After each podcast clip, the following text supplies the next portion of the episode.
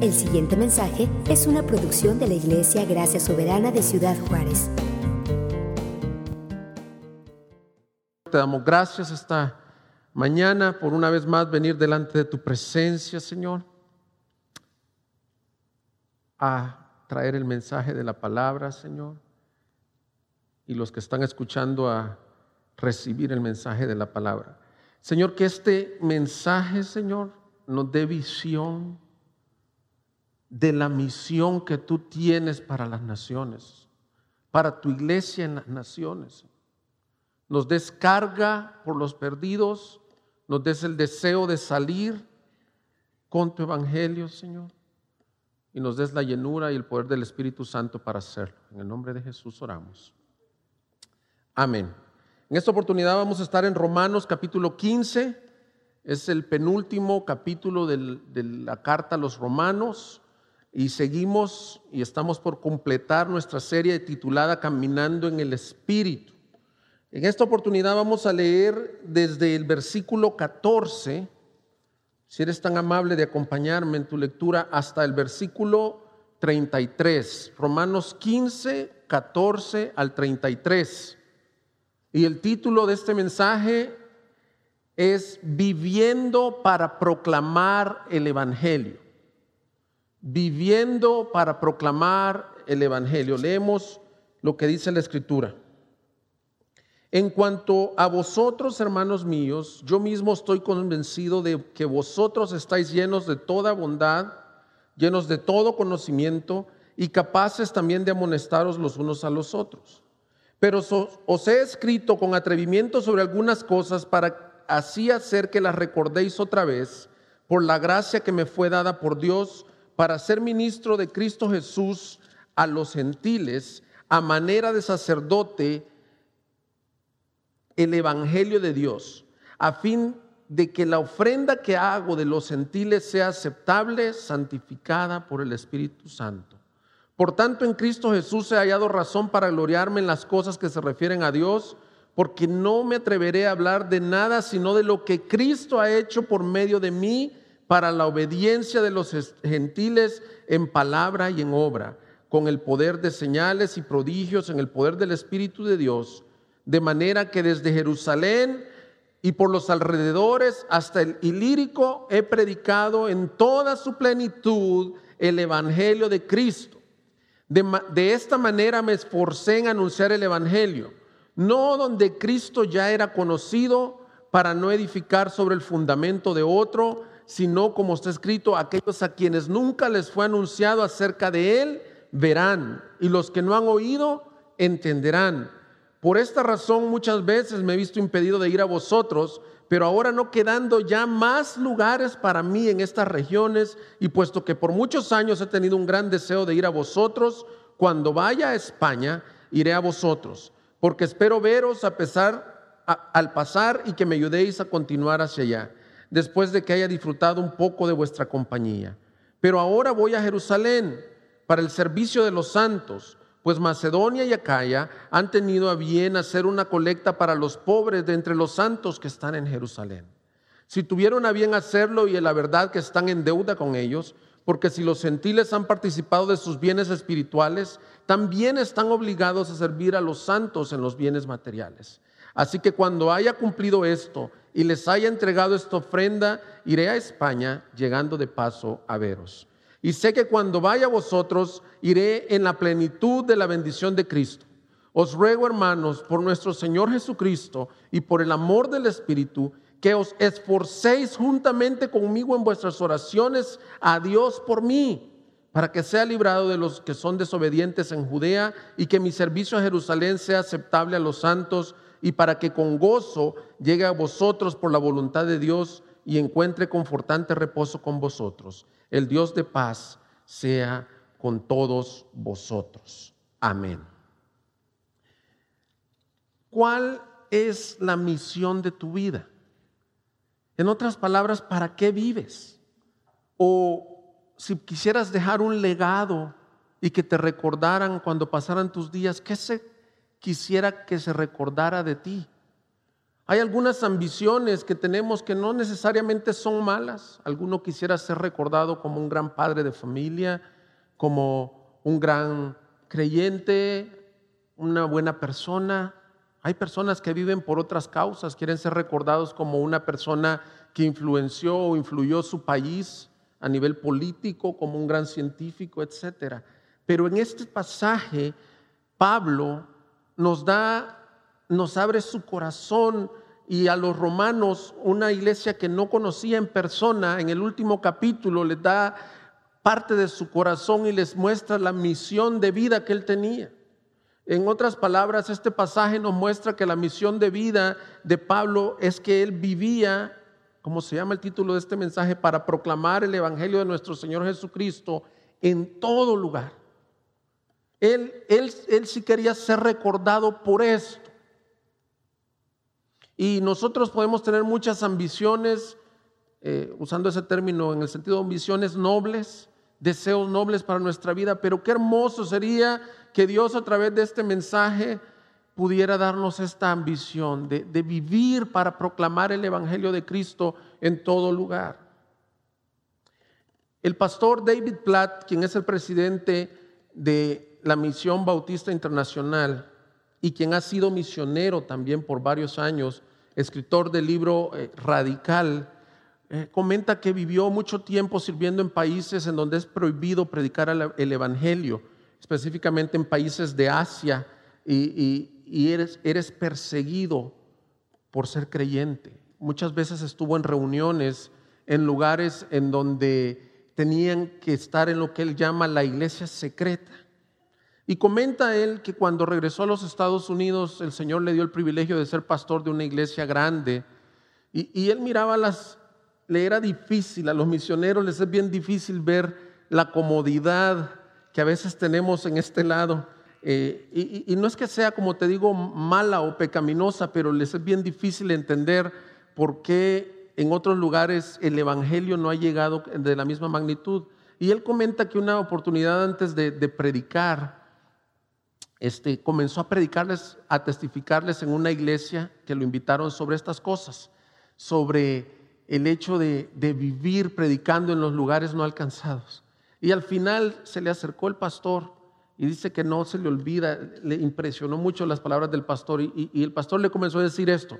Le dijo, le doy tantas gracias a Dios por vivir en los Estados Unidos y por las libertades que tenemos, por las facilidades que tenemos, que no nos persiguen por el Evangelio y precisamente dice el hermano que era lo que él predicó lo contrario. Y le dijo estas palabras que a él se le quedaron en su mente y, la verdad lo afectaron mucho. Le dijo, David le dice, le damos gracias a Dios por personas como tú que van a esos lugares. Cuenta con nuestro apoyo y vamos a estarte apoyando, pero no todos somos llamados para ir a esos lugares. ¿Sabes qué es lo que yo creo? Que muchos de nosotros tenemos esa mentalidad, aunque no la decimos tenemos la mentalidad de que queremos ser iglesia, que queremos, tenemos ambiciones buenas, queremos tener buenas familias, buenos hijos, y, nos acomodamos y pensamos que algunas personas son llamadas para proclamar el Evangelio. Yo creo que este texto nos va a ayudar a ver, este pasaje nos va a ayudar a ver que si, que si no lo estamos haciendo, debería de ser nuestra ambición, vivir para proclamar el Evangelio. Algunos, hasta lo último de la tierra, y todos empezando desde aquí, desde nuestro propio círculo concéntrico, desde nuestro Jerusalén, voy a usar ese término. Este pasaje lo vamos a ver en tres secciones, ya que son muchos versículos que creo que nos van a ayudar a entender el, hecho de lo que Pablo está hablando. Las primeras, las tres divisiones que vamos a estar viendo es el objetivo del evangelismo. Eso lo vamos a estar viendo a partir del versículo 14. La segunda es la ambición en el evangelismo, la ambición santa en el evangelismo. Y tercero, las herramientas del evangelismo. Así que vamos, vamos comenzando a ver lo primero en el versículo 14. Sé que ya lo leí, pero es importante que volvamos a leer algunas cosas para que tengamos un, un poco de entendimiento qué es lo que Pablo estaba diciendo. Recuérdate ¿Cuál estamos viendo cuál sería el objetivo Pablo, el Señor lo usa para darnos el objetivo de una persona en la misión o en el evangelismo. Mira, versículo 14 dice, en cuanto a vosotros, hermanos míos, yo mismo estoy también convencido de que vosotros estáis llenos de bondad, llenos de todo conocimiento y capaces también de amonestaros los unos a los otros. Versículo 15, pero he escrito con atrevimiento sobre algunas cosas para así hacer que las recordéis otra vez por la gracia que me fue dada por Dios. ¿Cuál fue la gracia que le fue dada por Dios? Versículo 16, para ser ministro de Cristo Jesús a los gentiles. Fíjate, otra vez vuelve a usar la palabra, ministrando a manera de sacerdote. ¿Qué ministraba? El Evangelio de Dios, a fin de que la ofrenda que hago de los gentiles sea aceptable, santificada por el Espíritu Santo. Versículo 17. Por tanto, en Cristo Jesús ha hallado razón para gloriarme en las cosas que se refieren a Dios porque no me atreveré a hablar de nada sino de lo que Cristo ha hecho por medio de mí. Y subrayalo si quieres, lo tengo yo subrayado. Para la obediencia de los gentiles en palabra y obra con el poder de señales y prodigios en el poder del Espíritu de Dios. En otras palabras, Pablo aquí nos da el objetivo que él tiene en la misión. Y creo que es el objetivo que Dios tiene para su iglesia en la misión. Y es, en pocas palabras, y ahorita lo vamos a exponer, es que las personas a las que se les hable el Evangelio procedan o respondan en obediencia al Evangelio. Ese es el objetivo de proclamar el Evangelio a todas las naciones, a tus vecinos, a tus amigos, que estas personas procedan al Evangelio. Así lo dijo el Señor Jesús en la gran comisión. Dijo, id y hacer discípulos enseñándoles a obedecer o a guardar estas cosas. La obediencia en el Evangelio es el objetivo. Ahora veamos cómo Pablo lo, lo pone, cómo se presenta él. Mira la figura que usa. Él usa en el versículo 14, 16, perdón, se presenta como un sacerdote. En el entendimiento judío que él tenía, le dice, le voy a dar una ilustración de cómo yo alcanzo este objetivo. Yo me presento como un sacerdote. Los sacerdotes del Antiguo Testamento tenían básicamente dos funciones. Una, servían al pueblo y la otra lo servían, lo servían presentando ofrendas a Dios. Y la otra, y muy vital en este contexto, es que en ese tiempo el sacerdote era el representante de Dios en la tierra. Entonces, fíjate bien cómo él se presenta como sacerdote, porque él tiene en mente dos cosas. Yo estoy aquí para representar a Dios. En nuestro anuncio del Evangelio, estimados hermanos, Tú y yo representamos a Dios. Acabamos de escuchar una predicación eh, con Alex en la conferencia de pastores que estuvimos y decía un hermano, en los países no alcanzados, fíjate, fíjate qué interesante esto, en los países no alcanzados, en las tribus, en las etnias, el, misionero que llega con, el mensaje del Evangelio, ¿sabes lo que la gente está esperando que sea? Un hombre santo. esa es la mentalidad, un hombre que representa a Dios. En pocas palabras, no están en la misión, no están para jugar jueguitos de, el popular, el, que cae bien, el que es muy chistoso, el que es muy elocuente, el que es bien vestido. No, allá están esperando a alguien que venga con un mensaje de parte de Dios. Y eso es lo que Pablo está diciendo aquí. Mi objetivo es que la gente, o el objetivo de Dios es que la gente proceda a la obediencia del Evangelio. ¿Cómo lo hago? Yo lo ministro como sacerdote, no, no es el sacerdote que nosotros entendemos que es el que oficia una ceremonia en un culto. Está pensando en el sacerdote del Antiguo Testamento que representaba a Dios. Y luego, si te fijas, después de decir sacerdote, menciona varias veces ministro de Cristo y del Evangelio, y dice ministro el Evangelio. O sea, ministro, Él es un ministro que ministra el Evangelio. Es decir, la segunda función de un sacerdote es servir. La palabra ministro e, e, esa debería de ser la connotación, lo que pasa es que está tan tergiversada en nuestros tiempos, pero un ministro es un servidor público. Ministro de Educación, el ministro de Salud, son un servidor público. Él dice, yo soy un sacerdote, quiere decir que vengo de parte de Dios, soy y, y, específicamente él dice, soy un sacerdote a los gentiles, enviado a los que no son judíos, pero no solo eso, soy un ministro del Evangelio. Quiere decir un servidor público, un siervo, y ahí está conectando con lo que vimos en el mensaje pasado, versículo 7, 15, 7, que dice que Cristo Versículo 8, os digo que Cristo se hizo servidor de la circuncisión. Pablo dice, yo también me he hecho como sacerdote un servidor de los gentiles. Entonces, fíjate tú y yo cómo nos debemos de ver como, como siervos que van a proclamar el Evangelio. Número uno, como representantes de Dios y número dos, como siervos. ¿Y qué es lo que él servía? Está muy clarito ahí en el versículo 10, 16, ministrando manera sacerdote el Evangelio de Dios. El servicio que estaba dando Pablo era el Evangelio de Dios. ¿Qué es el Evangelio de Dios, amados hermanos? Es el anuncio de las buenas noticias que hay salvación por medio de la cruz, el sacrificio de Cristo, hay salvación para los hombres. Yo me pongo a pensar, estimados hermanos, que esa es la mayor necesidad que la gente tiene. Yo sé que tú conoces vecinos, amigos, familiares. Ayer me estaba comentando eh, por teléfono mi madre de una tía que está con un cáncer muy severo, muy grave.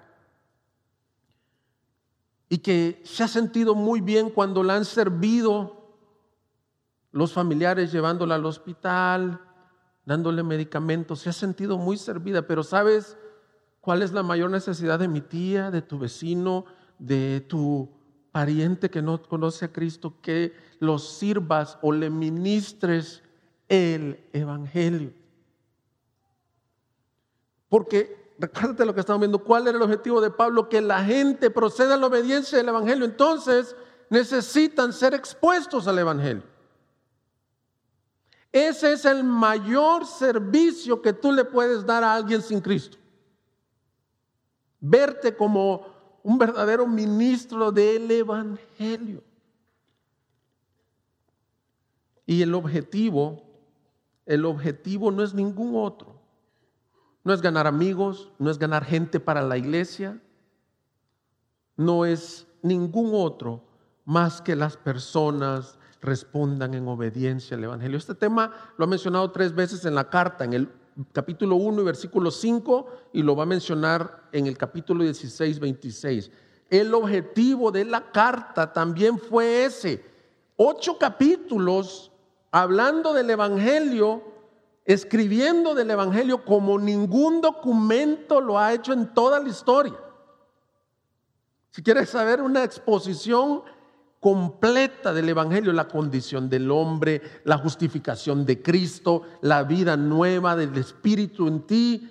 Está en los primeros ocho capítulos de Romanos y, él está diciendo, el objetivo de haber escrito este libro, pero el objetivo de cuando yo voy como ministro es que la gente proceda a la obediencia de Cristo. ¿Por qué, estimados hermanos? Porque la gente sin Cristo es urgente que conozcan de Él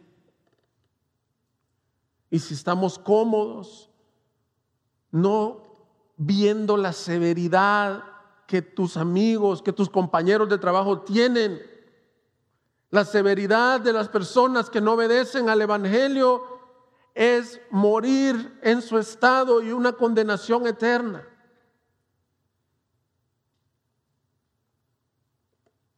Hermanos, me dolería mucho como me contó un un amigo mío que dice que por años su mejor amigo nunca le habló del Evangelio. Y dice, yo mi vida, dice mi amigo, mi, vida estaba perdida, arruinada, nunca me habló. En el funeral de mi amigo, llego al funeral y están cantando, está un pastor predicando, y era creyente su mejor amigo. Nunca le habló Yo me pongo a pensar a cuántas personas te tienen a ti como el único, tal vez, recurso, o a lo mejor no el único, pero un recurso que Dios les ha dado para que les hables del Evangelio.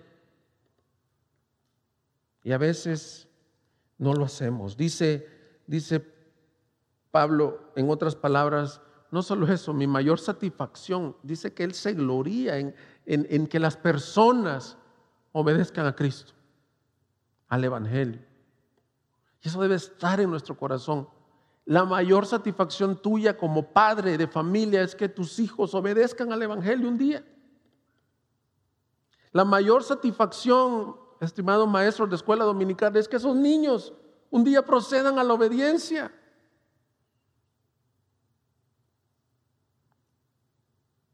Que tus familiares. Y por eso es que él dice que, que él, cuando estas personas proceden a la obediencia, se vuelve a presentar como sacerdote y las presenta, dice, como una ofrenda grata, santificada por el Espíritu al Señor. ¿Sabes por qué hace mención santificada? Porque está hablando de los gentiles. Recuérdate la mentalidad de que los gentiles eran inmundos. Pero ¿sabes qué es lo poderoso del Evangelio? Que cuando el Evangelio llega a una persona, cualquiera sea su pasado, y esa persona obedece al Evangelio, esa persona es santificada y puede ser presentada como una ofrenda grata a Dios, limpia, santa. Qué hermosa, qué hermoso objetivo. Tú mismo, si nos estás visitando, si nadie te ha hablado del Evangelio anteriormente, esas son las buenas noticias. Cualquier que sea tu pasado, cualquiera sea tu pasado, Dios te está llamando, ven en obediencia al Evangelio. Sabes que puedes ser limpio, no por ti, porque alguien más te limpia, Cristo Jesús. Una buena pregunta sería, ¿qué es eso de, obedecer al Evangelio? Obedecer al Evangelio es la fe que salva. Es, es decir, esa obediencia se ve en creer. Se muestra en que la persona que, que escucha el mensaje cree y tiene fe y corre a Cristo. Y dice Pablo que esto no puede ser logrado en formas humanas. Yo quiero, quiero que esto, esto sea práctico para nosotros. Probablemente nosotros hemos hablado del Evangelio a otros y no hemos visto resultados. Yo tengo en mente a una persona que le estoy hablando del Evangelio como dos o tres veces. Y en la tercera vez me desanimó mucho sus respuestas, como que me dijo que no quería creer. Y lo increíble que estaba preparando este mensaje y me dice que si nos juntamos a comer. Y le digo a mi esposa, ¿sabes qué siento que como que bien difícil con él. Bueno, aquí el Señor te da una respuesta si tú estás igual que yo, batallando con, con dificultad. Dice Pablo, yo, yo miren, mi objetivo es que la gente obedezca al Evangelio. Pero saben que yo no me voy a gloriar en algo que yo haya hecho. ¿Por qué? Porque no lo puedo hacer. Mira, mira qué interesante el versículo 17.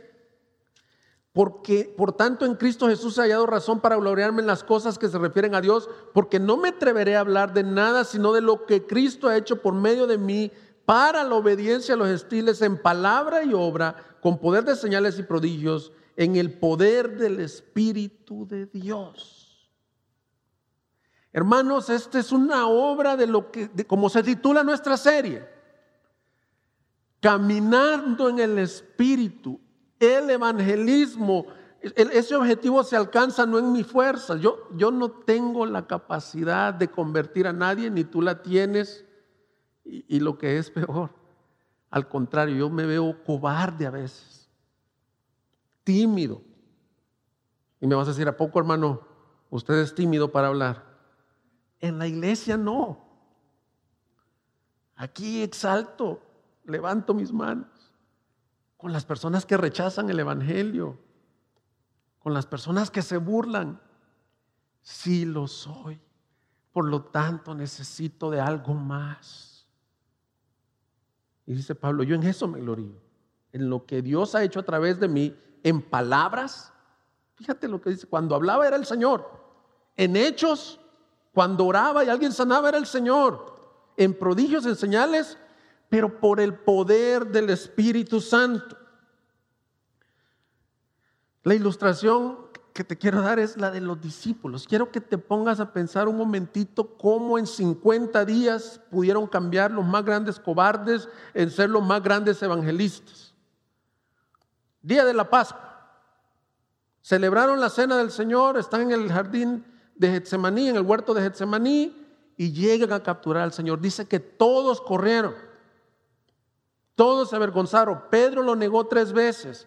Hay, en un evangelio, en el evangelio de Marcos, dice que uno de los discípulos corrió casi desnudo porque de, la, de la preocupación agarró lo que pudo, una túnica y salió corriendo. Todos me dejaron, dice la palabra.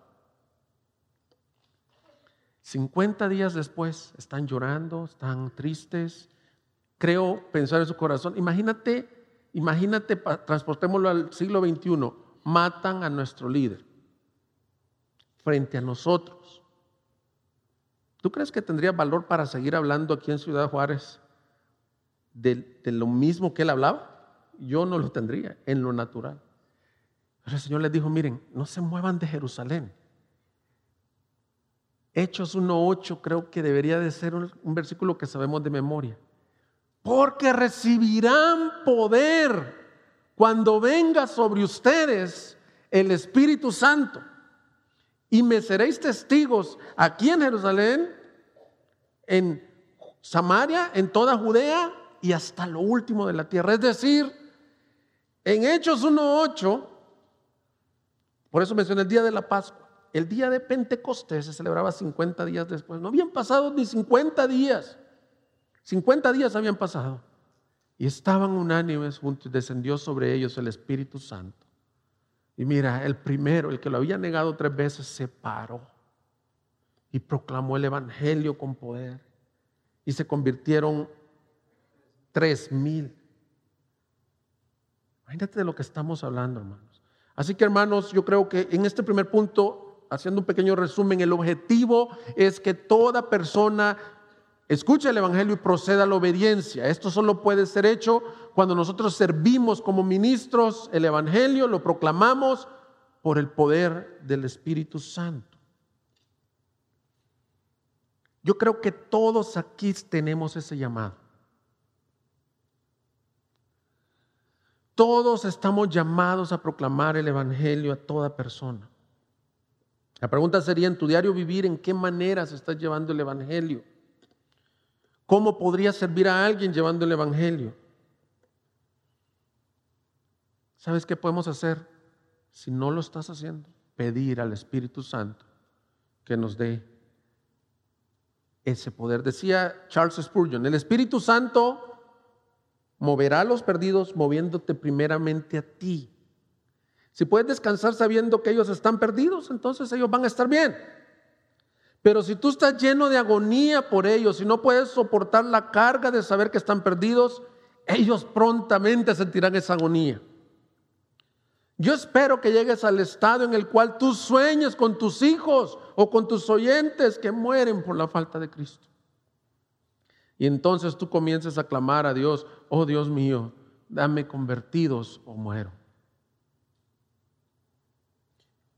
Hermanos, si queremos desarrollar una carga por los perdidos, sal y habla con los perdidos. Date cuenta qué tan perdidos están. Si tu deseo es tener la naturaleza crucial del evangelismo, en tu corazón sal y hazlo y te darás cuenta cuán crucial es. Pide la llenura del Espíritu Santo para hacerlo. Lo segundo, el objetivo es lo primero, la ambición en el evangelismo. La ambición en el evangelismo, estimados hermanos, es proclamar el Evangelio completo y hasta lo último de la tierra, a donde no han escuchado de él. ¿Por qué, estás, ¿Por qué uso el término ambición? Vamos a leer el versículo 19b en adelante. Dice, de manera que desde Jerusalén y por los alrededores hasta el Ilírico he predicado en toda su plenitud el Evangelio. De esta manera me esforcé en anunciar el Evangelio, no donde Cristo ya era conocido, para no edificar sobre el fundamento de otros, sino como está escrito, aquellos a quienes nunca le fue anunciado acerca de él, verán, y los que no han oído entenderán. Por esta razón muchas veces me he visto impedido de ir a vosotros, pero ahora no quedando ya más lugares para mí en estas regiones, y puesto que por muchos años he tenido un gran deseo de ir a vosotros, cuando vaya a España, iré a vosotros. Hermanos, la ambición de Pablo era en donde nunca se ha escuchado del Evangelio. Veamos dos cosas que él dice en su ambición. Proclamar el Evangelio completo y en donde nunca se ha escuchado. ¿Qué quiere decir eso de proclamar toda la plenitud de Cristo? Versículo 19, del Evangelio de Cristo. Toda la plenitud. Pablo se encargaba que cuando llegara a esos lugares, él sabía que lo único que transforma es el Evangelio. Y lo presentaba completito. Tú puedes decir ahorita, ay, es que él tenía una gracia especial para predicar y yo no la tengo. Y, creo que ese es uno de los obstáculos que muchos ponen en el evangelismo es que yo no conozco muchos de los versículos bíblicos. Bueno, si ese es tu caso, ahorita te voy a decir por lo menos tres cosas que debes de saber en la proclamación del Evangelio, por lo menos tres cositas mínimas que debes de incluir. Pero si tu caso es falta de conocimiento bíblico, pues yo creo que para eso Dios nos da el recurso en la iglesia de la edificación debería de ser también una ambición tuya prepararte de tal forma que puedas presentar defensa y sobre todo presentar el Evangelio.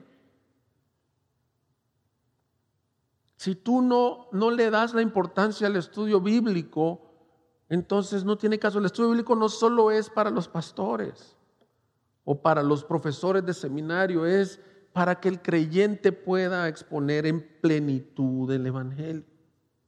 Él estaba consciente que la necesidad más grande que tiene el ser humano no es terapias de matrimonio, de familia, de paternidad, sino que es la salvación de su alma. ¿Son válidos eh, todos esos programas? Claro que sí, pero en estos tiempos muchas personas no predican el Evangelio en su plenitud, ni muchas iglesias lo hacen sino que presentan programas y en el caso individual muchas personas, ¿sabes, ¿sabes lo que hacemos? Y yo también lo he hecho. Pero le pido al Señor que cuando presente, presente el Evangelio completo. Muchos lo que hacemos es esto, decimos, te invito a la iglesia. Y tienes esta mentalidad. Mira, toda obra de gracia es, es buena, es bienvenido. Y lo haces. Y la persona viene a la iglesia y dice, no, pues ahí muy bien predica Alejandro o Abelardo, que le predique el Evangelio. Unos van más allá. Algunas personas me han invitado a mí o a otros los pastores. ¿Sabes qué? Tengo un amigo, ven a mi casa y háblale tú el Evangelio completo. Ya les ha tocado a los, a los otros pastores también. A las esposas de los pastores. Ven por favor, que tengo una amiga que yo quiero que tú le hables. Bueno, entre eso y no anunciar ni siquiera que hay una iglesia y Cristo, gloria al Señor que lo hace. Pero no es presentar el Evangelio completo. Tú, tú, ni yo. Otra, otra vez es que yo me, me desviaba un poquito, es que platicas tu testimonio. Porque no, y, la verdad, hermanos, que algunos de ustedes con muy buena intención, pero no saben cómo, cómo hacerle. Entonces comienzan a platicar tu testimonio, que yo he cambiado mucho, que soy una nueva persona. Y ya lo tienes ahí, pero el Señor nos ayude a tener este corazón de Pablo, esta ambición de predicar el Evangelio completo. Así que si dices, ¿y cómo predico el Evangelio completo? Mira, cuando menos tres cosas, no las voy a exponer porque no se trata de eso, pero cuando menos tres cosas debe de incluir. Es Número uno, la condición, y, Abelardo creo que nos dio un mensaje completo de esto, pero la condición de pecado que se encuentra el hombre. Solo la voy a mencionar, no vamos a dar el detalle. Esta quizás es la más difícil. Decirle a alguien que está en pecado es muy difícil. Pero sabes que si le ves la urgencia de que su vida y su alma se va a perder por la eternidad, entonces se lo vas a decir con amor y con carga y no te va a dar temor. Si tú eres un médico y alguien viene contigo con un cáncer que tiene cuatro meses, pero si puede ser atendido, sería negligencia y sería pecado de tu parte no decirle que está en una condición mortal. De igual forma nosotros, debe de incluir por lo menos la condición del hombre pecado. Segundo, la obra de Cristo en la cruz. Cuando menos tienes, cuando estamos hablando del Evangelio es, el hombre está perdido, pero, pero hay solución, un Salvador. Hay un Salvador, es Cristo. Es bien fácil desviarse, no es, no es el anuncio de ir a la iglesia, no es de que todas las religiones son buenas, no, es el hombre está perdido y hay un Salvador. Cristo sustituyó en la cruz. Y tercero, esto es lo mínimo, porque pueden haber cinco, ocho cosas que Tercero es un llamado a venir a Él en arrepentimiento y fe. O sea, esas tres cosas. Si le dices, estás en pecado, hay un Salvador, falta todavía tirar el anzuelo y decirle, ven a ese Salvador en arrepentimiento y fe. Entonces, les digo, era nomás aclarando que es lo mínimo. La ambición de Pablo era predicar eso, el Evangelio completo. Pero no solo eso, y creo que es la fuerza de todo el texto. Esta es la mayor fuerza, esto que voy a decir a continuación, era proclamarlo en donde nunca se había oído de él.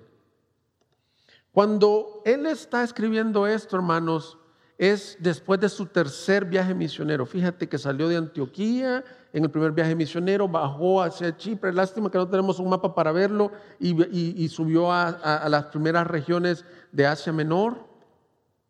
Su segundo viaje misionero avanzó más hacia Grecia, hacia las regiones de Grecia, y su tercer viaje misionero volvió a repetir esos lugares.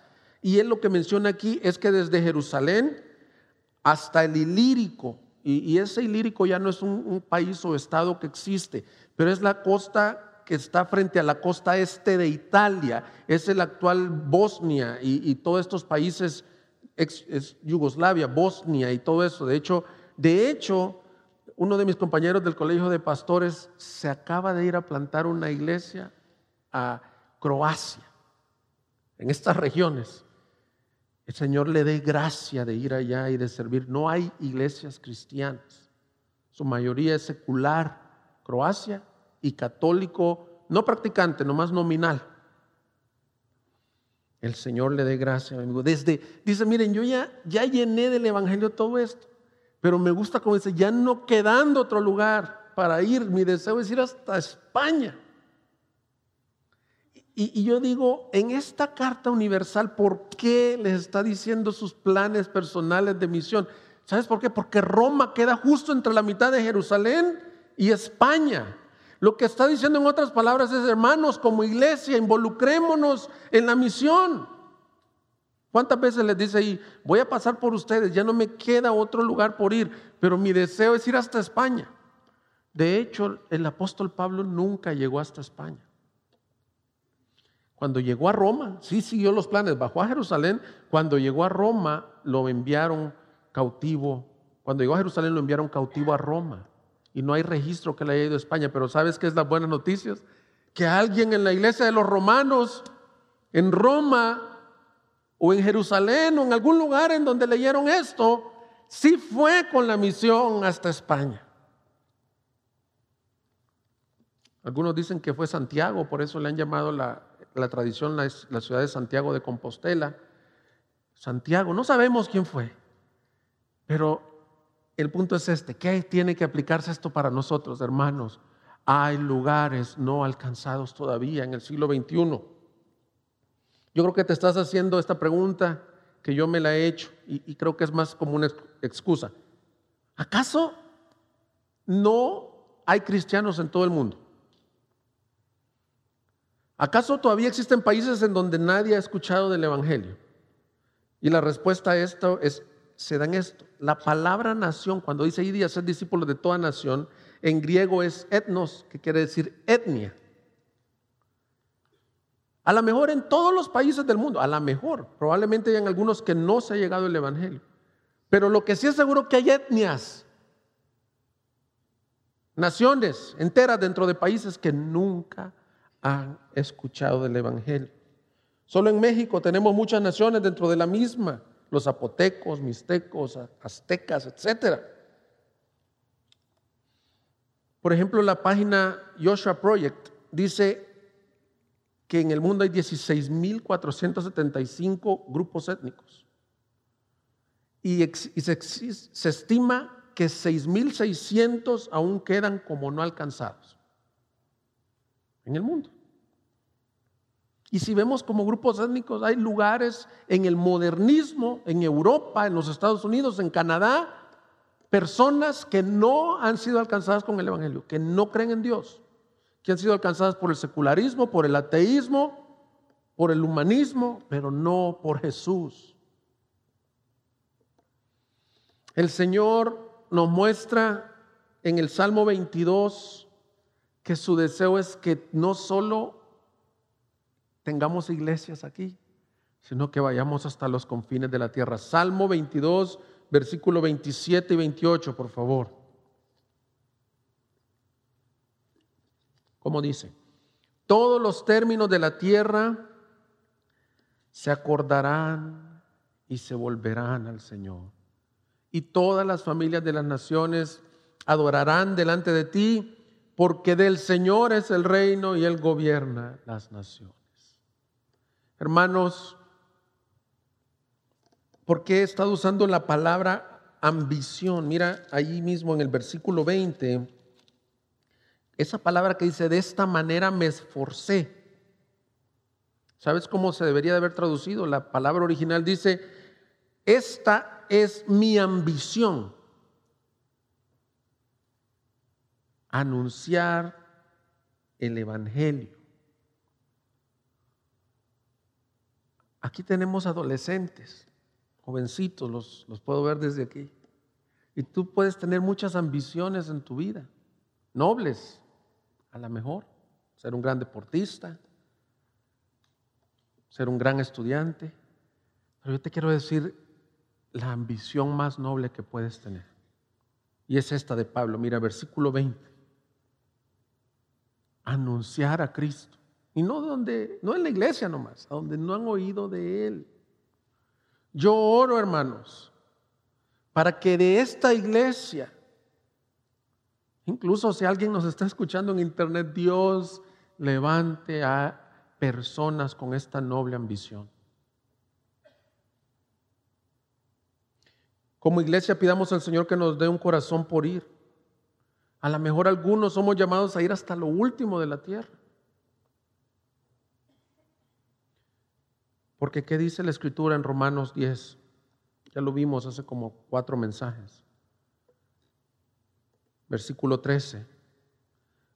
Romanos 10, 13. Porque todo aquel que invoque el nombre del Señor será salvo. ¿Cómo pues invocarán a aquel en quien no han creído? ¿Y cómo creerán en aquel de quien no han oído? ¿Y cómo oirán sin haber quien les predique. ¿Y cómo predicarán si no son enviados? Tal como está escrito, cuán hermosos son los pies de los que anuncian el Evangelio del bien. ¿Cómo oirán este Evangelio si no vamos y les predicamos, hermano? sido impactado en estos días al leer la, biografía de Adoniran Judson, o en español se conoce como Adoniran Hudson. Fue el primer misionero estadounidense en un país llamado Burma, que está frente a la costa de India. Y es impresionante su, biografía. Cuando él, cuando el Señor lo llamó a ir a este país, en los años 1800, 1820, por ahí, hace 200 años aproximadamente. Estamos hablando que salir de tu país implicaba dejar tu vida atrás. Narra su biografía que salió y nunca más, de 24 años, volvió a ver a padre y madre. Cuando iba a salir le escribió una carta a su suegro con su esposa por casarse, con su prometida, y le dijo, estimado suegro, quiero decirle que he sido llamado a las misiones, a la India, él no sabía si en la India o Burma. Le quiero pedir su consentimiento para casarme con su hija y probablemente que nunca la vuelva a ver, sino hasta en la eternidad. Sé que es difícil para un padre, pero sé que el mundo no es digno de los que van con el Evangelio. Por ello, ¿sabes qué dijo ese hombre? Ahí está mi hija. Y de hecho nunca la volvió a ver. Siete años casados, estuvo preso él hoy una guerra civil. Ella lo visitaba en la cárcel solo para cuando salió de la cárcel. Ella murió. No pudo regresar. Sé que estás oyendo esto como papá, como mamá, como esposo y esposa. Y sé lo que estás pensando porque yo lo he pensado. He escuchado pastores decir que el ejemplo de Adonirán no es bueno porque expuso a su familia a los peligros. Yo te quiero decir algo, hermanos. Sí tenemos que ser sabios en cómo predicamos el Evangelio y no exponer a nuestras esposas, nuestros hijos. Yo, yo entiendo eso.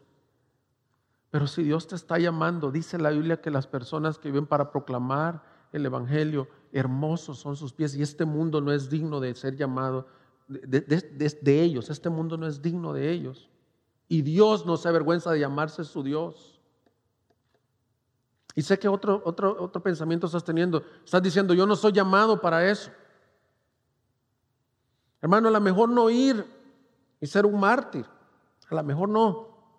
Pero si eres llamado a dar tu vida proclamando, a vivir tu vida proclamando el Evangelio. Yo soy retado por muchos de ustedes. Y este mensaje no va en el sentido de que no lo hacen. Hay algunos de ustedes que, que sus pies son hermosos porque predican muchísimo el Evangelio. Me reta verlos. Me reta verlos que está el vigilante de su fraccionamiento y le hablan el Evangelio, que están en el puente y les venden algo y les hablan el Evangelio. Me reta. Pero a los que tenemos temores, a los que no hemos sido fieles con el Señor, que nos pueda desafiar esta ambición. Finalmente, don Irán Judson no vio ningún convertido hasta siete años después. Pero el Señor le dio la gracia de traducir la, la Biblia en su idioma y que a partir de su testimonio los, misioneros de los Estados Unidos comenzaran a ir a estas regiones. Porque es lo que Pablo está diciendo ahí. Que él se gloría en traer sus frutos como una ofrenda al Señor, los gentiles como una ofrenda al Señor. ¿Sabes qué, qué salmo está pensando Pablo en su mente? Es el Salmo 126, cuando dice que el que va sembrando va llorando. Va sembrando la semilla y va llorando. Así es la predicación, hermanos. Y, te quiero decir algo, tus pastores no te lo dicen, pero muchas veces han estado aquí sembrando la semilla también. Aquí en Juárez, ellos han sido misioneros fieles, 30 años predicando, sembrando con lágrimas. A veces se paran aquí predicando el Evangelio con sufrimientos que ni sabes. Pero dice que después vuelven a venir con gozo. El Salmo 126, si lo quieres leer, y traen sus frutos. Eso es, eso es lo que yo veo en Adonirán. Un estudiante le preguntó en cierta ocasión a Charles Spurgeon si pensaba que los paganos que nunca habían oído el Evangelio serían salvos. Y el gran predicador le respondió, para mí la cuestión primordial, le dijo, es si nosotros que tenemos el Evangelio no se lo llevamos a los que no lo tienen, seremos salvos. Él siempre contestaba así. Yo, yo, yo, mi objetivo con este mensaje es que salgamos retados a cuando menos hablarle a alguien que no conoce el Evangelio. A, quien sea. En este momento el Espíritu Santo te ponga a alguien y que como iglesia crezcamos. Y padres y madres, si el Señor llamara a uno de tus hijos a la misión, sin ir tan lejos, ¿no? No a Burma, no a la India, a Altos de Jalisco, a la Sierra Tarahumara.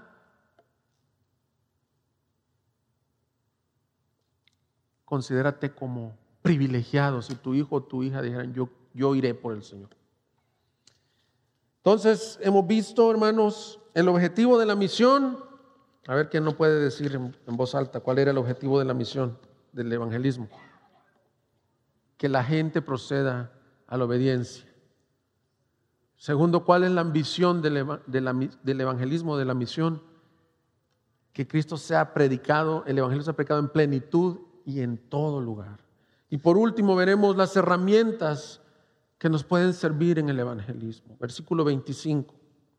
Pero ahora voy a Jerusalén para el servicio de los santos, pues Macedonia y Acaya han tenido a bien hacer una colecta para los pobres de entre los santos que están en Jerusalén. Si tuvieron a bien hacerlo y la verdad que están en deuda con ellos, porque si los gentiles han participado de sus bienes espirituales, también están obligados a servir a los santos en los bienes materiales. Así que cuando haya cumplido esto y les haya entregado esta ofrenda, iré a España llegando de paso a veros. Y sé que cuando haya vaya a vosotros, iré en plenitud de la bendición de Cristo. Os ruego, hermanos, por nuestro Señor Jesucristo y por el amor del Espíritu, que os esforcéis juntamente conmigo en vuestras oraciones a Dios por mí, para que sea librado de los que son desobedientes en Judea y que mi servicio a Jerusalén sea aceptable a los santos.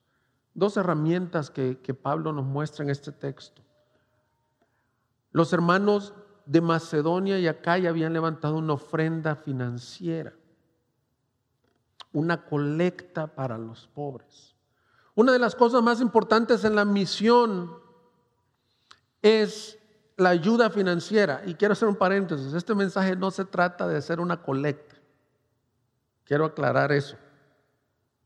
Pero el texto nos habla del corazón de aquel que va a ir también, que no va a ir también, pero su corazón es generoso. Mira, mira cómo debe de, cómo de pensar en la escritura eh, con respecto al dinero. La escritura en diferentes pasajes nos muestra que el dinero, los bienes materiales deben de ser un siervo y no un amo. Si Dios te da bienes materiales, no deben de ser un amo, sino un siervo. Y hermanos, no hay cosa más digna que ese siervo que te ha dado el Señor, ese dinero, ese trabajo, esa capacidad de hacer dinero, lo pongas al servicio de la misión del Señor. Es, es, notorio en todos los misioneros que van a lugares así pobres, cuando vienen a los Estados Unidos y ven la riqueza y ven la sobreabundancia, es bien notorio cómo les duele. Y sabes que han dicho muchos de ellos. Y saben que bájenme el salario a un cuarto de lo que gano y lo demás desen a otros misioneros. Yo, ahí se cumple el versículo, con tener abrigo y sustento y poder llevar el Evangelio es suficiente para mí. Aquí en el, en el contexto lo que había pasado es que los hermanos generosamente habían levantado una ofrenda para las personas que les habían sembrado el Evangelio a ellos. De Jerusalén había salido el Evangelio y aparentemente en las regiones de todos estos lugares había más prosperidad. Era el imperio romano en su mayor prosperidad, Corintio, Gálatas, todos estos lugares habían levantado una ofrenda. Macedonia. Para que tú sirvas con tus recursos, otro principio dije que no es un siervo, no tienes que ser rico. Es, es más que el tener dinero, es un corazón generoso. Es un corazón generoso y entendido que quieres participar en el alcance de las personas que no tienen a Cristo. Aquí específicamente tengo que ser, tengo que ser eh, estricto con el texto, está hablando de una colecta para los pobres, no está diciendo que era para el sostenimiento de Pablo ni nada de eso. Pablo de hecho decía, miren, yo he tenido, yo me he dado a mí mismo, si yo tengo que trabajar, trabajo con el fin de llevar el Evangelio. Pero el texto nos ilustra herramientas en la misión y la primera de ellas, ya así concretando, es la ayuda financiera, la ayuda material, que el Señor nos dé la gracia de servir. Hay algo que me llama la atención, de esta era la segunda colecta que se había hecho para los pobres de Jerusalén, pero esta en específico hay un texto muy hermoso en, 2 de Corintios 8. Mira cómo habían servido los de Macedonia, por favor, 8.1. Ahora, hermanos, os damos a conocer la gracia de Dios que ha sido dada en las iglesias de Macedonia, pues en medio de una gran prueba de aflicción abundó su gozo y su profunda pobreza sobreabundó en la riqueza de su liberalidad. Porque yo testifico que según sus posibilidades y aún más allá de sus posibilidades, dieron de su propia voluntad, suplicándonos con muchos ruegos el privilegio de participar en el sostenimiento de los santos. Él dice, esta colecta es la que mandan los hermanos de Macedonia. Y dice que habían estado en prueba, en aflicción, en pobreza. Y Pablo como que les dijo, no se preocupen, ustedes están en pobreza. ¿Y sabes qué dijeron ellos? pues con más ganas, con más liberalidad. La Biblia, esta palabra liberalidad la menciona varias veces en las escrituras, pero estoy pensando cuando dicen romanos, el que reparte, reparta con liberalidad. Estoy hablando de generosidad en la misión. Y no es excusa, yo no le quiero dar muchas vueltas a este tema porque la fuerza del pasaje es ir. Y como dije al principio, el pastor que, que dice en la ilustración, no, no, no, ve tú y yo te apoyo. No es ese. Pero diciendo la verdad, si no todos vamos a ir, una forma en la que puedes servir es colaborando de esta forma. Con tu ofrenda, incluso con tu diezmo. Pero tú dices, pero aquí no es una misión, claro que se predique el Evangelio. Y, y cuando lo hagas, dice Señor, que sea, gracias por lo que me has dado, que sea para el avance de tu reino, Señor. Y, me gusta que, ellos pidieron el, el privilegio de participar en eso. Qué hermoso privilegio de participar en eso. Segunda herramienta que dice Pablo, y creo que es la más importante y una buena forma de concluir este mensaje. Que dice, hermanos, les ruego que os esforcéis en hacer oraciones por mí. Hermanos, la misión no va a avanzar sin oración. ¿Sabes cómo se traduce eso? Os ruego que os esforcéis. Hermano, se puede traducir, les ruego que batallen conmigo en oración. Y otra forma práctica de participar en la misión, y, quita tú de participar por los que van. Aquí en el contexto es orar por los que van, ora por Pablo. ¿Sabes qué te agradeceríamos muchísimo? que los domingos tú ores por el mensaje de la predicación. Charles Spurgeon, si no sabes quién es, que lo he mencionado muchas veces, fue un predicador de los años 1800.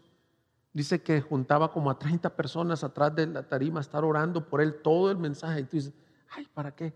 ¿Por qué esta obra no puede ser hecha sin el poder del Espíritu Santo? Y una de las formas prácticas en que tú vas a comenzar a tener carga por el evangelismo, empieza a orar por tus amigos y tus vecinos que no conocen de Cristo. Empieza a orar a diario. Empieza a orar para cuando se predique el evangelio. Empieza a orar por, por las iglesias que son parte de nuestra misión, de nuestras hermanas iglesias y por otras iglesias y por otros pastores. Empieza a orar por las reuniones de jóvenes para que el, el Señor se glorifique en el evangelio la oración. Pablo les decía, batallen conmigo en oración. Eso, es, eso te agradeceríamos, que batalles con nosotros en oración. Que batalles por los misioneros, con los misioneros en oración. La pregunta sería, ¿por qué orar si Dios es soberano para salvar a quien Él quiere salvar? Y la respuesta es esta. Cuando oramos mostramos nuestra dependencia a Dios. Cuando oramos le decimos, Señor, no vamos a poder hacer nada si tú no lo haces. Hermanos, quiero, quiero animarte que empieces a orar en diferentes formas. Orar por los pastores que actualmente sirven con la palabra, como Pablo rogaba que oraran por él. Por misioneros, orar los domingos para que Dios se glorifique en nuestras reuniones. Orar por tus familiares que no conocen al Señor. Y finalmente, finalmente, para terminar este mensaje, quiero hacer unas aplicaciones o algunas formas prácticas para crecer en nuestro evangelismo. Solo voy a mencionar, voy a mencionar varias. Quizás no puedas tomar notas de todas, pero piensa, escúchame con atención y piensa. Cosas prácticas como crecer en un corazón de evangelista.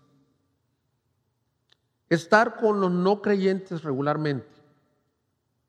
Eso te va a enseñar a ver qué tan perdidos están y cuánta necesidad tienen. Sal a evangelizar. Hazlo. Si nunca dices, no tengo carga, no sé si lo puedo hacer, hazlo. Hoy que vayas a comer, dile algo a la persona que te, que te sirva la mesa. Dile, ¿sabes por qué estamos orando? Porque Dios le damos gracias que nos provee de todo. Desarrolla amistades con no creyentes. No con el fin de que sea tu compadre, con tu amigo, con el fin de llevarlo a Cristo. Busca oportunidades de servicio en la comunidad. Si ves que tu vecino con, con la granizada de ayer se le, se le rompió ahí, como me pasó a mí que se me rompió la tubería del aire y estaba tirándose el agua, me llegó a ayudar mi vecino que no es creyente. Tú busca esas oportunidades de servicio dar testimonios en los grupos de casa del evangelismo que el otro hace, eso nos anima. Ora por la misión. Aparta parte de tu salario para contribuir en la misión. Lee en la palabra la urgencia de la eternidad sin Cristo, etcétera, etcétera. Conclusión, hermanos. En este pasaje vemos la misión de vida de un hombre como Pablo. Pero cada aspecto que vimos cada aspecto que vimos no es para que admiremos a Pablo,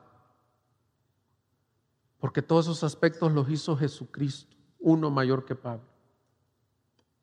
Él es el gran sacerdote. Él es el que representó a Dios ante los hombres y vino a servir el Evangelio a esta tierra.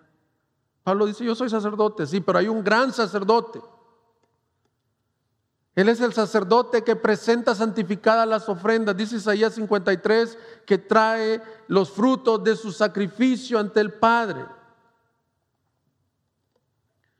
Cristo Jesús tenía esta ambición santa que Pablo decía. Vino a buscar desde su trono hasta la tierra. Si te impresionó la historia de Don Irán Judson que dejó todo, Cristo dejó todo desde su trono hasta la tierra, vino a buscar y a salvar lo que se había perdido. Él es el misionero por excelencia. Él no dio solo una contribución económica, Él no escatimó su propia vida y la dio por todos nosotros. Estimado visitante, si tú estás aquí, es tu primera vez, te animo a que procedas a la obediencia al Evangelio. Las buenas noticias es que hay perdón por Cristo para tu vida. Ven a Él. Él no te recrimina nada. Ven creyendo que Él es poderoso para salvar como cantábamos. Vamos a ponernos de pie, hermanos. Amén.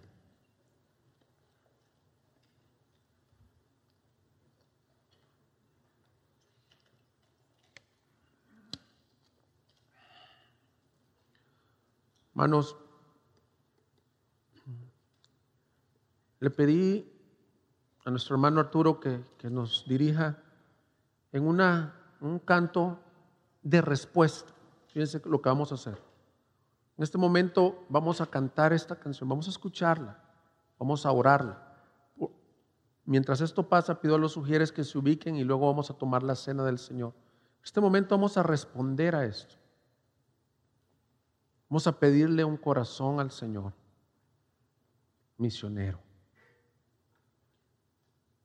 ¿Quieres acompañarme en una oración antes de cantar y decirle, Señor, danos esto? Padre, aquí estamos. Reconociendo lo cómodo que a veces podemos estar en una iglesia, Señor. Reconociendo nuestros temores, nuestra negligencia en hablarle al perdido de ti. Perdónanos, Señor. Necesitamos la ayuda de tu Espíritu Santo. Danos de tu gracia para salir de nuestra comodidad y hablarle a, otros del Evangelio. Que esta iglesia se caracterice, Señor, por tener esta ambición, este objetivo, estas herramientas de llevar y proclamar el Evangelio a todo lugar. Ayúdanos a responder a ti. Obra este mensaje en lo íntimo, en lo íntimo de los corazones. ¿Por qué no oras por, tus, por alguien que Dios te esté poniendo en este momento? Tu familiar, tu vecino, tu amigo. Pídele al Señor dame conversiones. Esperamos haya sido de bendición.